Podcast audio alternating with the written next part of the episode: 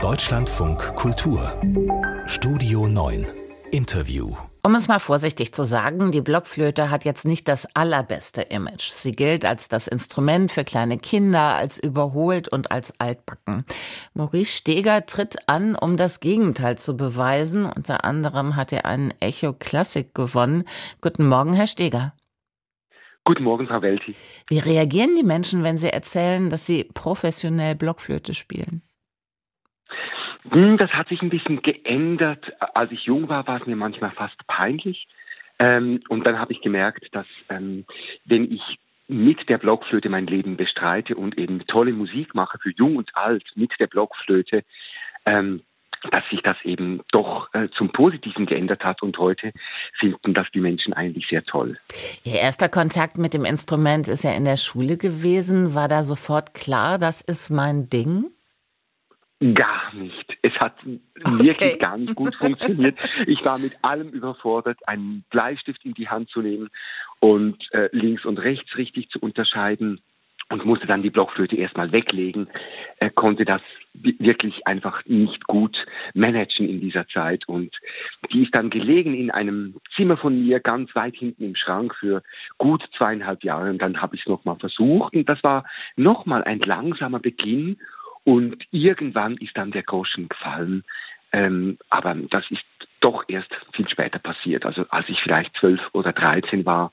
Und dann äh, war es aber plötzlich klar, oh, das Instrument, das reagiert, ich kann mit ihm sprechen, ich kann mit ihm Geschichten entwickeln und seit diesem Moment ist die Blockflöte meine Partnerin. Was macht denn den Klang der Blockflöte für Sie so besonders? Es ist eine ganz direkte Ehrlichkeit und das finde ich bei diesem Instrument unwiderstehlich äh, schön. Das heißt, so wie ich den Klang forme, so wie ich reinblase, kommt er eben auch raus.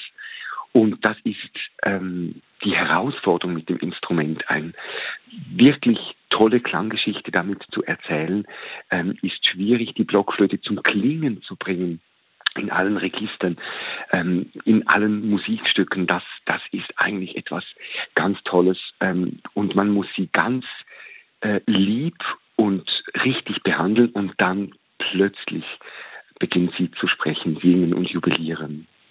Welche Inspiration übernehmen Sie aus dem Barock, wo die Blockflöte ja extrem populär gewesen ist? Es war einfach seit früher Jugend für mich klar, oh, das ist meine Musik. Ich, ich habe diese Musik einfach sofort geliebt, einen Zugang gespürt und ich finde, dass diese Musik eine reichste Palette an emotionalen Welten vermitteln kann und mir auch schenkt. Und das gibt mir eine unglaubliche Kraft. Und da immer noch weiter zu suchen an Repertoire, an neuen Ausdrucksmöglichkeiten, finde ich ganz fantastisch. Und es sind eben nicht nur die großen Meister wie Bach, Vivaldi, Telemann und Händel, sondern äh, auch ganz viele italienische Komponisten und ganz viele äh, Musikstücke, die man vielleicht auf den ersten Blick gar nicht findet, die fantastisch geeignet sind für die Blockflöte und eben auch für dieses Instrument geschrieben wurden. Und welche Rolle spielt moderne Musik? Äh, Experimente, Ausflüge. Äh, ich liebe moderne Musik. Ich habe ähm, wegen meiner ja, intensiven Beschäftigung mit der alten Musik nicht so viel Zeit wie andere Spezialisten. Hm, das heißt, ich spiele vielleicht eine oder zwei Uraufführungen pro Jahr mit dem Immerhin. Instrument. Aber ähm, ähm, und da ist die Blockflöte einfach geradezu bestens dazu geeignet. Hm, wir haben ja keine Vorrichtungen wie, wie Klappen oder, oder komplizierte Ansatzvorrichtungen und dadurch können wir ganz direkt machen, was die Komponistinnen eben wünschen in der Musik und äh, aus diesem Grund ist die, die Blockflöte auch sehr geeignet für moderne Musik und aktuelle Musik auch, ja. Sie gelten ja als der Paganini unter den Blockflötisten, spielen zum Teil ihr Instrument rasend schnell. Was sagt das den Kindern, die sich heute mit der Blockflöte abmühen?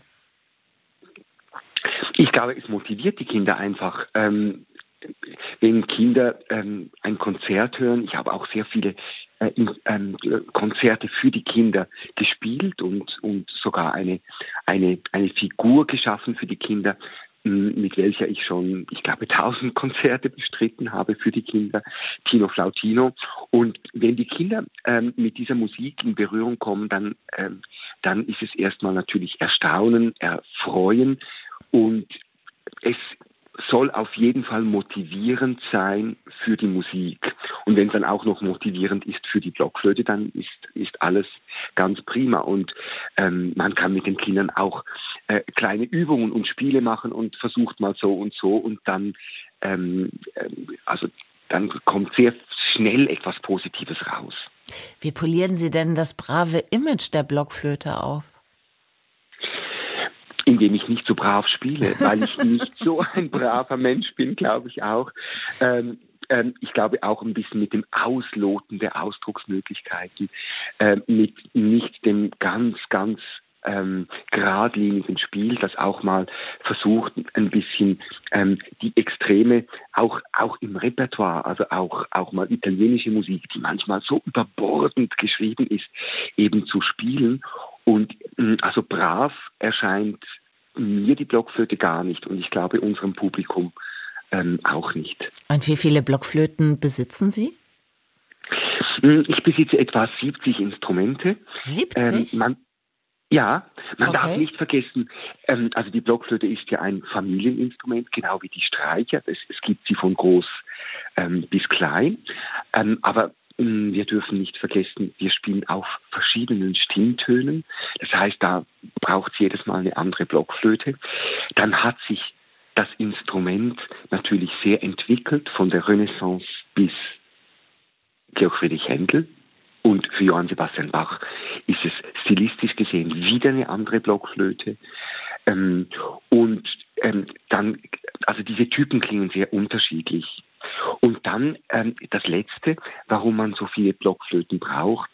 Ähm, es geht meistens sich nicht so gut aus, wenn ich für, eine, für einen großen Saal das gleiche Instrument nehmen würde wie für eine kleine Kirche. Oder für ein, für ein intimes, modernes Stück äh, ist es selbstverständlich nicht die gleiche Blockflöte wie für ein brandenburgisches Konzert. Und ja, wenn man da dann so zusammen ähm, zählt, dann kommen eben schon viele Instrumente eigentlich zum Einsatz. Am Tag der Blockflöte, der Flötist Maurice Steger. Ich bedanke mich sehr herzlich fürs Gespräch in Deutschland von Kultur. Ich bedanke mich ganz herzlich. Schönen Tag. Ihnen auch.